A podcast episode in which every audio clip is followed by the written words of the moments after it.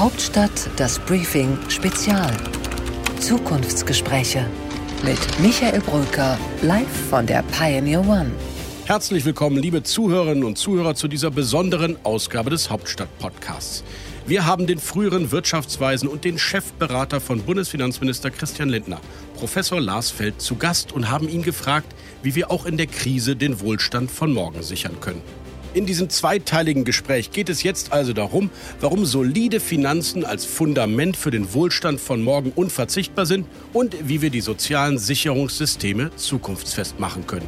Freuen Sie sich auf die Erkenntnisse und Argumente eines der klügsten Ökonomen in diesem Land, Professor Lars Feld. Auf geht's. Einen schönen guten Tag, lieber Lars Feld. Ich grüße Sie, guten Morgen. Herr Feld, wir wollen versuchen, diesen Podcast möglichst zuversichtlich zu beginnen und beenden zu lassen. Also fangen wir mit etwas Positivem an. Warum ist Deutschland auch nach dieser Krise stärker, als es vorher reingekommen ist? Deutschland, insbesondere die deutsche Wirtschaft, hat in den vergangenen Jahrzehnten seit ihrer Gründung sehr deutlich unter Beweis gestellt, dass sie mit bisher jeder Krise wirtschaftlicher Art gut umgehen konnte.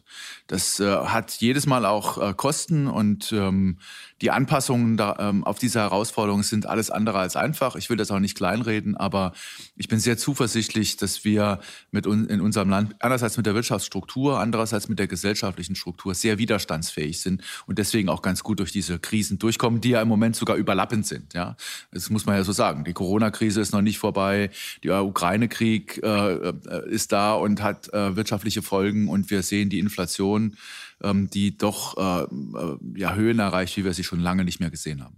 Ja, und wir sehen, wenn man auf die Welt schaut und die wichtigsten, die wirtschaftsstärksten Länder, sieht man doch überraschende Tendenzen. Also autokratische Länder wie China dominieren die Rohstoffmärkte, die Technologiemärkte, entwickeln sich von so einer ehemaligen Werkbank ja inzwischen zu einer Deep Tech-Nation. Indien, dieses junge, dynamische Volk, Milliarden Menschen, ist äh, so etwas wie der weltweite Anbieter der Service-IT-Industrie äh, geworden. Und Deutschland, Italien, Frankreich, Europa, das, äh, die ältesten Länder der Welt mit äh, schwierigen Wachstumszahlen. Gibt es so etwas noch wie ein Geschäftsmodell für Deutschland im Vergleich zu diesen dynamischen, jungen, energischen Volkswirtschaften?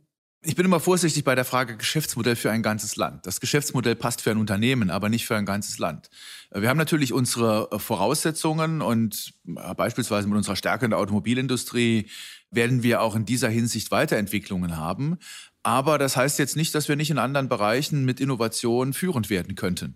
Ja, das hängt immer davon ab, welche Rahmen, Rahmenbedingungen man dafür hat. Und äh, dass andere Länder, Schwellenländer, äh, in unserer Hoffnung ja äh, in der Globalisierung auch die weniger entwickelten Länder äh, ihren Platz in der internationalen Arbeitsteilung finden und damit Wohlstand generieren, die Menschen in ihrem Land aus der Armut führen können, das ist ja gerade das Ziel der Globalisierung des weltweiten Wirtschaftens. Und deswegen ist es eigentlich nicht so sorgenvoll oder man muss nicht sorgenvoll auf China und Indien schauen, wenn man deren gute Entwicklung sieht. Das Problem ist eher ein außenpolitisches, weltpolitisches. Ähm, wenn Autokratien äh, expansionistisch unterwegs sind, dann stellen sie natürlich äh, Probleme für die internationale Politik dar. Und äh, gerade China muss hier dahingehend noch seinen Platz in der Welt finden und ähm, auch sehen, dass es seine expansionistische Strategie aufgibt. Sagen wir nicht Geschäftsmodell, sagen wir sowas wie USP, also das, was uns besonders auszeichnet im Wettbewerb der Volkswirtschaft. Sie haben die Automobilindustrie angesprochen.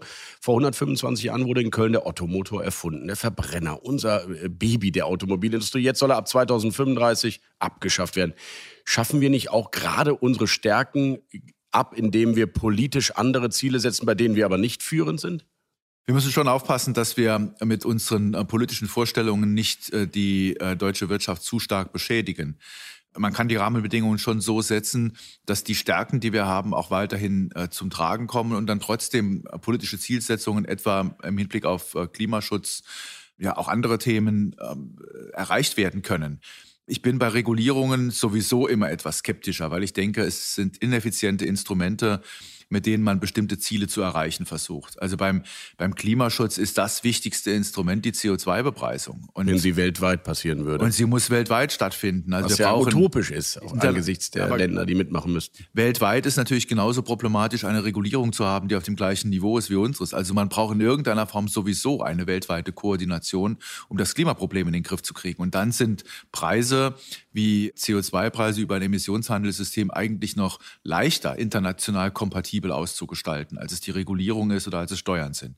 Also vor dem Hintergrund kann man Regulierungen äh, kritisch und skeptisch sehen. Ich bin jetzt froh, dass äh, offensichtlich zumindest in der Bundesregierung der Kompromiss da ist, den Verbrenner ab 2035 jetzt nicht ganz zu verbieten, sondern wenigstens für synthetische Kraftstoffe offen zu halten. Denn auch das muss man sehen. Innovation in diesem Bereich, also im, im Hinblick auf den Klimaschutz, ist essentiell, um Klimaschutz zu erreichen. Und manches stellen wir uns ja heute gar nicht vor. Einfach nur aus dem heutigen Wissensstand heraus Technologien festlegen zu wollen für die weite Zukunft, ist völlig verfehlt. Ja, wir werden irgendwann die Wettbewerbsfähigkeit eines Mechanismus haben, bei dem man über Carbon Capture äh, CO2 aus der Atmosphäre ausscheiden kann, es umwandeln kann in synthetische Kraftstoffe, sodass wir sogar ein Kreislaufwirtschaftselement hier bekommen. Und das auszuschließen von vornherein, indem man nur auf Elektro setzt, ist meines Erachtens falsch. Technologieoffenheit verstehe ich, Innovation als Stärke. Schauen wir mal auf die Daten. Wir sind in einem Land, das eben leider nicht über enorme oder seltene Erden oder tolle Rohstoffe verfügt und zumal auch nicht über sehr junges ähm, junge Bevölkerung. Da sind andere Länder äh, deutlich jünger und damit eben auch vielleicht auch ein bisschen innovationsfreundlicher. Was ist das also, warum bei uns die Produktivität steigen könnte? Es kann ja nur die Köpfe sein, es kann ja nur die Bildung sein, die Talente. Und ich sehe da nirgendwo diesen Aufschlag, wo wir sagen, hier ist die Bildungsrepublik Deutschland, die es tatsächlich schaffen kann, dieses Jahrhundertversprechen, das wir unseren Kindern und Enkeln immer gegeben haben, euch wird es mal besser gehen als uns, dass das wirklich auch gelebt werden kann. Mhm. Also es ist natürlich schon so, dass die Demografie uns äh, vor viele Probleme stellt. Äh, letztlich auch im Hinblick auf die Wirtschaftsentwicklung und nicht nur, weil weniger Arbeitskräfte zur Verfügung stehen, sondern weil eine ältere Bevölkerung auch weniger innovativ ist. Ja? Das hat sehr viel damit zu tun, dass äh, Innovation immer auch heißt, dass Strukturwandlungen in der Wirtschaft auftreten. Und man muss ja, wenn man älter wird, äh, aufgrund der Abnahme seiner kognitiven Fähigkeiten damit äh, äh, diese, diese Entwicklung kompensieren durch Erfahrungswissen. Und das kann man eigentlich am ehesten dort einsetzen, wo man sich auskennt. Und das sind die, die Jobs, in denen man drin ist. Strukturwandel ist eine Bedrohung dieses Erfahrungswissens. Also von daher dürfte auch der Widerstand einer im Durchschnitt älter werdenden Bevölkerung gegenüber Innovationen klar sein. Aber das heißt, kostet natürlich auch deutlich mehr. Ja, natürlich.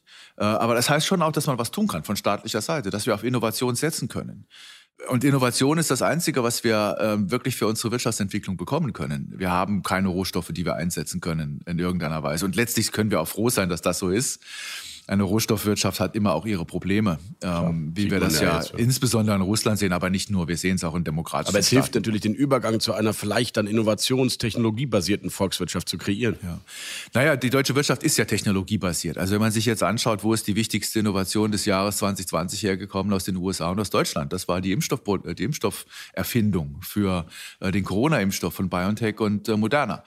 Ja, also, äh, wenn wir das jetzt nicht gehabt hätten mit dem Ugur Shahin, dann hätten wir aber auch ein Problem, weil bei den 20 Technologieunternehmen der Welt sind wir nicht mehr. Das zielt aber auch auf Größe ab. Also, dass wir nicht bei den größten Unternehmen sind, hat auch damit zu tun, dass wir in verschiedenen Bereichen eben nicht die Skalierung hinbekommen können wie ähm, Unternehmen in anderen Staaten. Wir sehen ja unter den 20 größten Unternehmen auch sehr viele Plattformunternehmen aus den USA, die oder mit einer China ganz anderen Skalierung, ja, oder aus China. Und da kommt man natürlich dann, ja, gerade in dem Bereich, wenn man im KI-Bereich führend ist, über die Skalierung zu solchen Effekten. Das haben wir in Deutschland nicht. Das ist auch schwer im europäischen Markt zu erreichen, weil der Binnenmarkt zwar in vielen Bereichen hergestellt ist, aber nicht.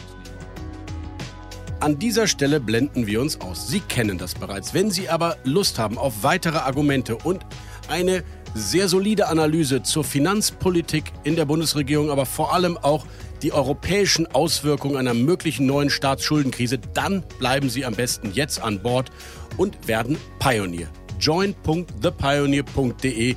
Das ist die Internetadresse Ihres Vertrauens. Sie können Mitglied unserer journalistischen Familie werden und sich Professor Lars Feld in der Gesamtversion anhören. Ich verspreche Ihnen, da sind interessante Argumente und kluge Gedanken dabei. Kommen Sie an Bord join.thepioneer.de.